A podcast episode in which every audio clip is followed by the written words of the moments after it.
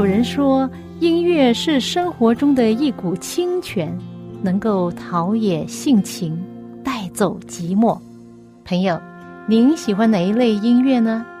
爵士音乐、摇滚乐、乡村民谣、小调，还是古典音乐呢？今天我要介绍给你的很特别的音乐，就是基督徒的诗歌。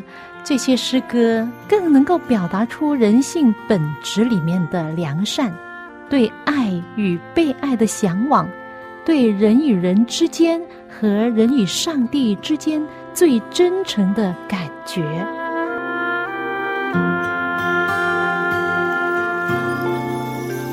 亲爱的听众朋友，您好，我是肖阳，又到了我们走进心中的歌节目时间。欢迎您跟我一同走进心中的歌，啊，时间过得很快，在庆祝我女儿二十一岁生日的时候，同时我想起了那些跟她年龄差不多的孩子们。记得在二零一零年的暑假后，我被呼召去到新加坡华人教会重生堂工作，我的工作是专注于华人事工，特别关怀从中国来的朋友。最近无意中，我在面书上、在互联网上都看到那段时间的照片，就是在新加坡的那一段时间，跟那些年轻人呢、妈妈们互动的时候所留下来的照片。看到照片上面那些熟悉可爱的面孔，又使我想起那一段时间的光阴。那时候很多中国来的学生，还有他们的陪读妈妈，其中有一张照片给我很多美好的回忆。这张照片是我带领那些孩子们和他们的妈妈一同在教会的舞台上唱歌，是孩子和家长的大合唱，很值得怀念的一张照片。记得那时候有不少的那些大姐姐、大哥哥来带着这些小学生、中学生，他们付出很多的心机、时间，花了许多的心机、心血来带领这些学生们。每个星期都有活动，而每一年呢都有两次的福音营，从唱歌、游戏、话剧、生命教育、品格教育、专题演讲等等，让那些年轻的孩子们认识生命中最宝贵的东西，对他们的付出非常感恩。在那一段的时期，有许多陪读妈妈跟我交上了好朋友。而其中一些呢，加入了教会，成了基督徒。最初，他们从中国去到新加坡的时候，人生地不熟，没有家人朋友，他们许多人都感到很孤单、压抑、忧愁。许多妈妈在暗地里流泪。他们告诉我，在中国的时候啊，我们都非常的享受生活，有大房子，有车，想要什么有什么。但是来到异国他乡就不一样了。是啊，什么时候都需要时间适应。他们还要租房子，有些人跟房东不和，还受了很多气。在那里，除了认识那些陪读妈妈，还认识一些从中国去新加坡工作的工作人士，还有嫁到新加坡的新娘子。我是怎么样认识他们的呢？在教会的二楼，我开了一个英文班。基础英文班，他们可以从零开始学英文，因此呢，就有很多的女士们呐、妈妈们呢来跟我学英文。我是他们的英文老师，同时也是他们的朋友，于是他们就愿意跟我讲心里话。其中有一位嫁去新加坡的新娘子，她告诉我啊，她丈夫去中国工作的时候就认识她，他们从相识到相爱。结婚之后，她就来了新加坡。她跟丈夫的家人一起住。你可以想象，在这房子里面，除了丈夫啊，有家公家婆、丈夫的弟弟妹妹和妹妹的家人都住在一起。你可以想象，这么一个大家庭，大家住在一起，多多少少都有摩擦。她新来到这个大家庭，当然需要时间适应。而通常来说，婆媳关系都会存在一些问题，使得这位新娘子情绪受到非常压抑。她多数时间把自己关在自己的房间里面，她真的很不开心。然而，有一天，她跟着她丈夫出去，坐在车上，经过我们教会，就看见一个大广告布条：免费基础英文班开课了，欢迎报名。于是他就报名来读英文了。那时候我们上课是一个星期两次，他来了一段时间，心情改变了很多。我们时不时有微信沟通。最近他这样写道。很怀念以前每周去教堂学习英文都能够看到你的日子。我说我也是啊。我问他：“你到新加坡也将近十年了吧？”他说：“整九年了。”在这个重要的人生阶段里，遇见了你，是对我影响最大的人。你教了我很多东西啊！我说真的很感谢上帝。如果没有上帝，我们都不会认识。其实啊，说真的，不是我能够教他什么，而是上帝亲自的赐给我们智慧，教导我，让我怎么样去帮助其他人。他结婚了许多年都没有孩子，终于八年之后，他就生了一个女儿。现在女儿已经一周岁了。之前她和丈夫也买了一间房子，他们一家三口住在一起，生活上比以前快乐多了。于是我就鼓励他：“你带孩子上教会吧，他们有专门班为这些小孩子的，让孩子有机会学更多的东西。”这些年来，我时不时会想到以前的人事物，在想念那些曾经认识过的朋友，特别是那些年轻人，他们现在大多数都已经毕业工作了，甚至有一些人可能已经结婚了。他们现在在哪里呢？真的很想念他们，有许多感触，不再是同路。如今你身在何处？你可常回顾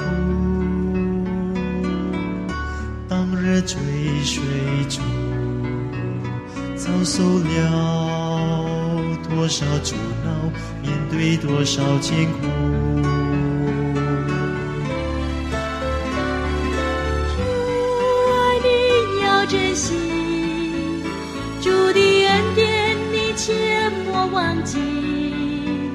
除却他，还有谁曾为你把命舍弃？我们本是罪人，等待人尽流黄火不离，当救主却愿牺牲，为要拯救我们。要再执迷身家的儿女是什么叫你放弃？所持守的真理，来自三一六音乐创作的一首诗歌，歌名叫《悟》，就是悟性、领悟的悟。我们被称为是万物之灵，我们都有悟性，都能够领悟到生命之中什么是最宝贵、最珍贵的东西。回想起那一段的日子，很多美好的回忆，也有很多需要吸取的教训。从这些互联网看见的许多照片上，看着这些熟悉可爱的面孔，不知道他们中间有多少人仍然在上帝的大家庭中，也不知道有多少人离开了上帝。我的祷告就是：今天不论他们在哪里，希望他们不要忘记天赋上帝是他们的创造主。有些人他们去了英国或者澳洲留学，不论在哪里。都希望他们能够找到他们在地上的大家庭，就是上帝的教会。但愿在他们人生中每一天、每一时刻，不要忘记上帝，也不要否认他们生命的主，而继续寻求他、信靠他。上帝一定会带领赐福他们的人生。写作这首诗歌歌词的美方姐妹，当年她也是领导那班学生的其中一位。付出了很多时间和心机，这些大姐姐、大哥哥们跟学生们混在一起，当时每个星期见面都是一件很开心的事。但后来有一些学生，当他们毕业了，信仰也跟着毕业，并且因为工作或者感情问题，渐渐的疏远了教会，后来连信仰也放弃了。美方觉得真的是很可惜，所以呢，当他回忆，总有许多的感触，多么希望时间能够倒流，停留在我们那一段美好的时光，那些年。我们一起团契，一起唱歌，一起祷告，一起追求真理，一起分享心事，一起吃，一起玩，一起参加福音营的岁月。美芳写这首歌是想告诉大家，普天之下再也找不到任何人像上帝、像主耶稣那样的爱爱他们，希望他们能够回头看看主耶稣所为他们成就的一切。千万不要辜负主耶稣为他们所做的牺牲。他还说：“失去联络的你们，你们现在都好吗？”有许多感触，有许多感触，不再是同路，不再是同路。如今你身在何处？你可曾回顾？你可曾回顾？当日追随主，当日追随主，了多少阻挠，面对多少艰苦。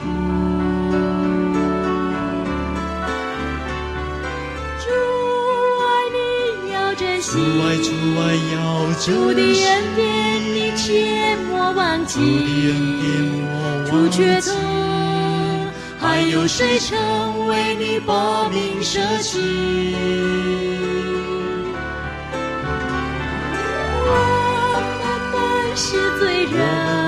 是罪人，等待人尽了魂火不待离，人经过但救主却愿牺牲，为要拯救我们。不要再执迷不要再执迷身家的儿女身家的是什么？叫你放弃所持守的真理？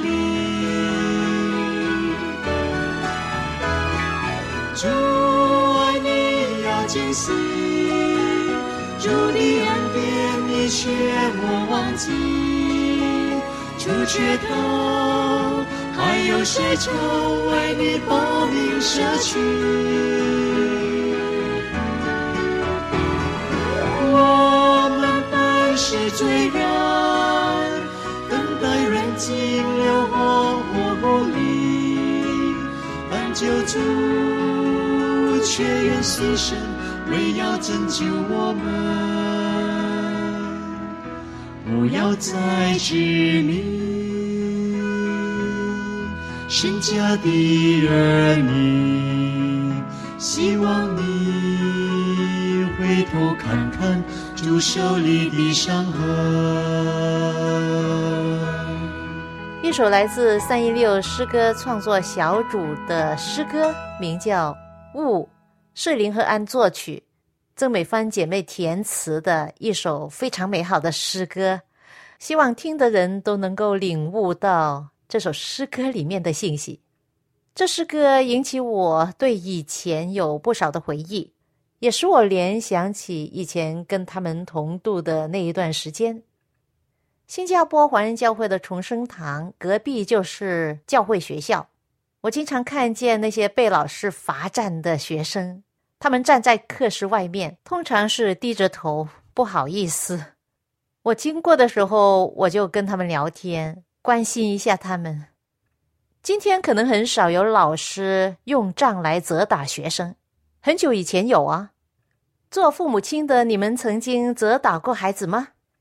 讲到对孩子的教养，我就想到圣经里面诗篇二十三篇第四节有一句这样的话说：“上帝啊，你的杖、你的竿都安慰我。”诗人大卫在写诗篇二十三篇的时候，形容到主耶稣基督就是那位牧羊人，而牧羊人通常呢是拿着杆和杖，用来做什么呢？牧羊人的杖呢是多用途的，来帮助走路啊，击打野兽啊，保护羊群啊，这样子啊。在圣经意义上，杖代表了权柄和能力。比如说，上帝的律法，父母亲可能会用杖来责打不乖的孩子、叛逆的孩子。那圣经说啊，不可不管教孩童，你用杖打他，他必不至于死。哈，啊，这是真言说啊，启示录哈，他说，凡我所痛爱的，我就责备管教他。所以你要发热心，也要悔改。呃，希伯来书也讲到啊，因为主所爱的，他必管教，又鞭打凡所收纳的儿子。所以呢，很多时候上帝会有一些苦难给我们经历。这些苦难呢，可能是一种考试吧，一种测验吧。上大学的时候或者上学的学生啊，考试之前有一些小考啊测验哈。等大考的时候呢，你才能够合格啊！上帝借着今天的苦难来装备我们、磨练我们、陶造我们，使得大考来临的时候呢，我们能够考过，能够合格。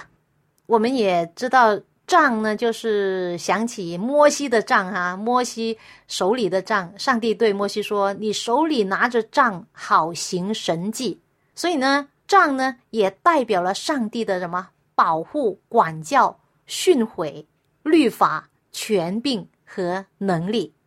那牧羊人呢，通常也拿着一条比较长的杆啊，来赶那个羊群啊。如果羊群走错了方向呢，牧羊人就用杆来，哎，走过来，回到正路，这样子哈。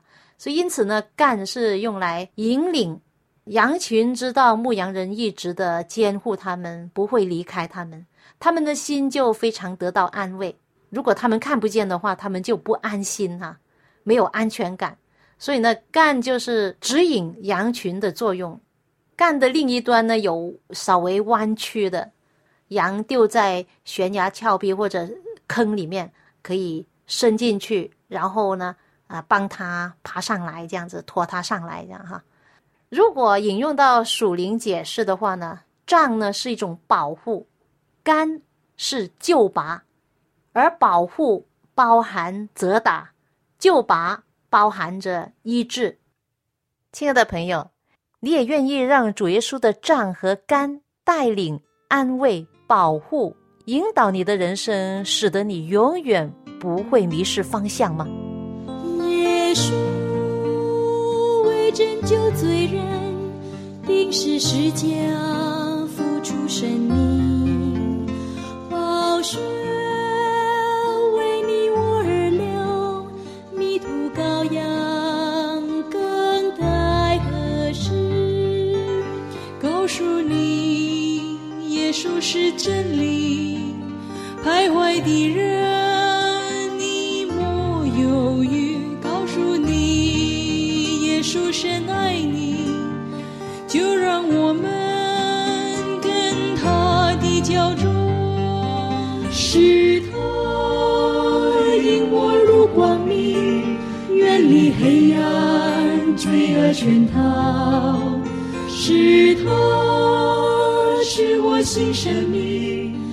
的恩典我深知道。告诉你，耶稣是真理，徘徊的人你莫犹豫。告诉你，耶稣深爱你，就让我们跟他的脚走迈开大步向前走。纵然前路是多么不平，也千万不要回望这世界。任何困难当克服，纵然失恋是多么艰苦，也千万不要依恋这世界。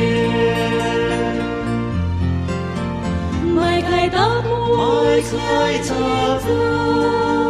纵然前路是多么不平，也千万不要。望这世界，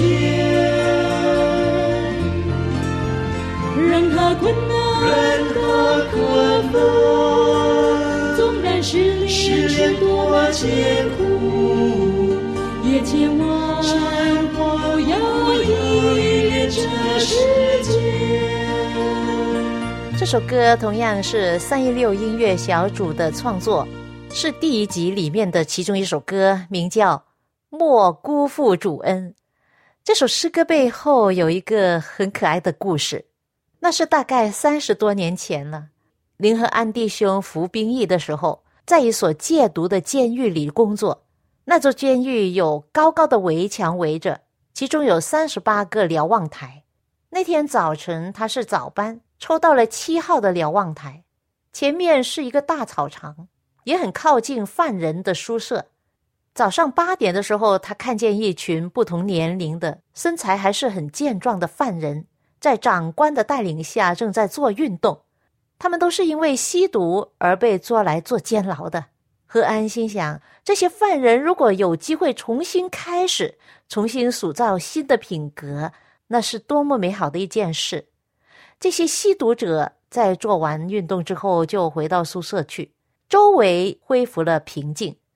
他就站在高高的瞭望台上，看着那一片大草场，开始轻轻的唱着一段音乐：耶稣为拯救罪人，钉死十架，付出生命，宝血为你我而流。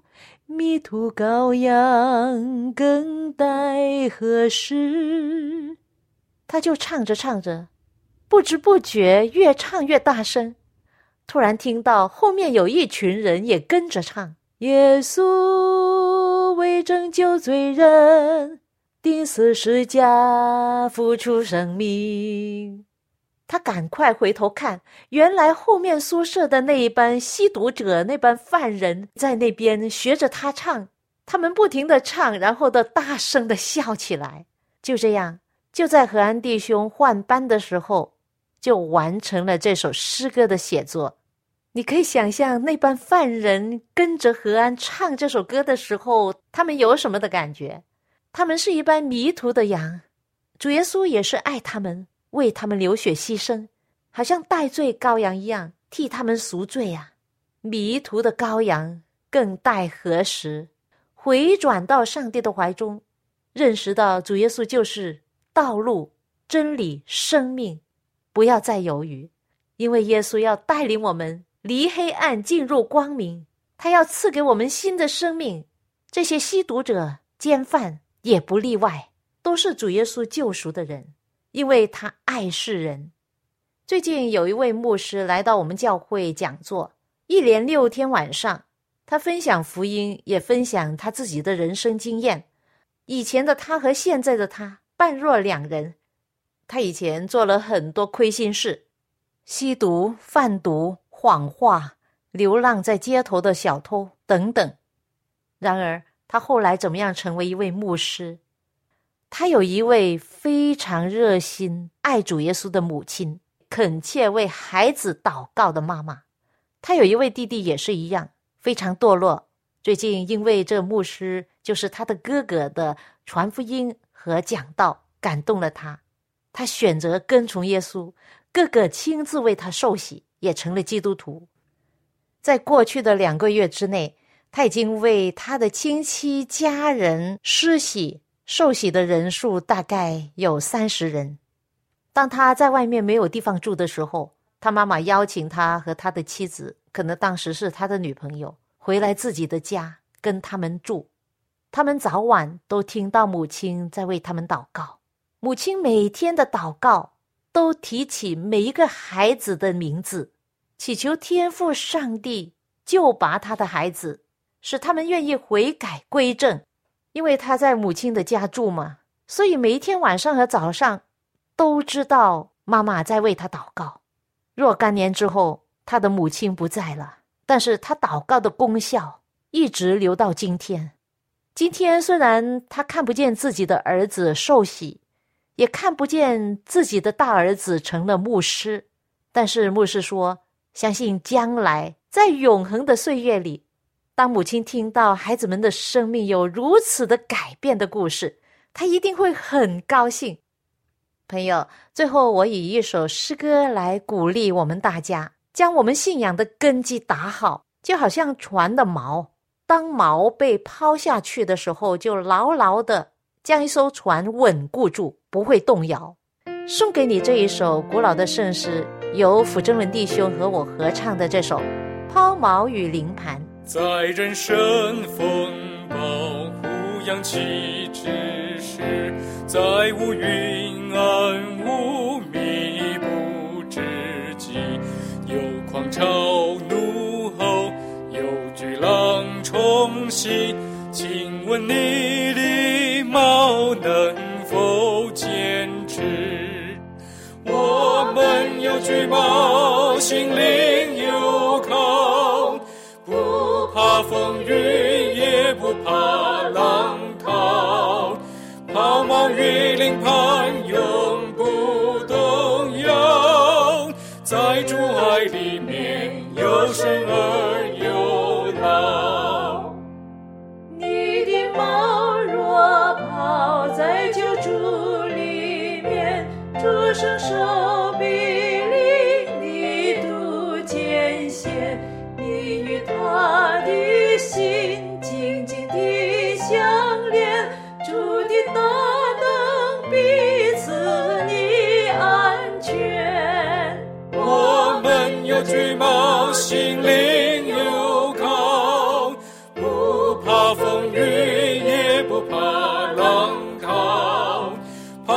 抛锚于灵盘，永不动摇。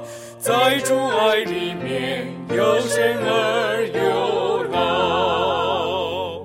抛锚与灵盘这首诗歌是由一位美国女士在一八八二年所写作的，她名字叫 Priscilla Owens。她本身是一位教师，她喜欢为她的学生们写作诗歌来鼓励他们的信心。作者根据圣经希伯来书六章十九节的话：“我们有这指望，如同灵魂的锚，又坚固又牢靠。”朋友。在人生暴风雨或者是乌云密布的时候，你信心的锚是不是能够坚持，以致你的信心不怕风浪，在上帝的爱里面又深又牢呢？我们下一次走进心中的歌节目中再会吧。举目向天望，破晓的曙光，珍珠的门户何其辉煌！我的锚稳跑，光明的海港，狂风雨暴浪不再猖。人有巨猫心灵有靠不怕风雨也不怕浪涛抛锚于林畔永不动摇。在主爱里面有生而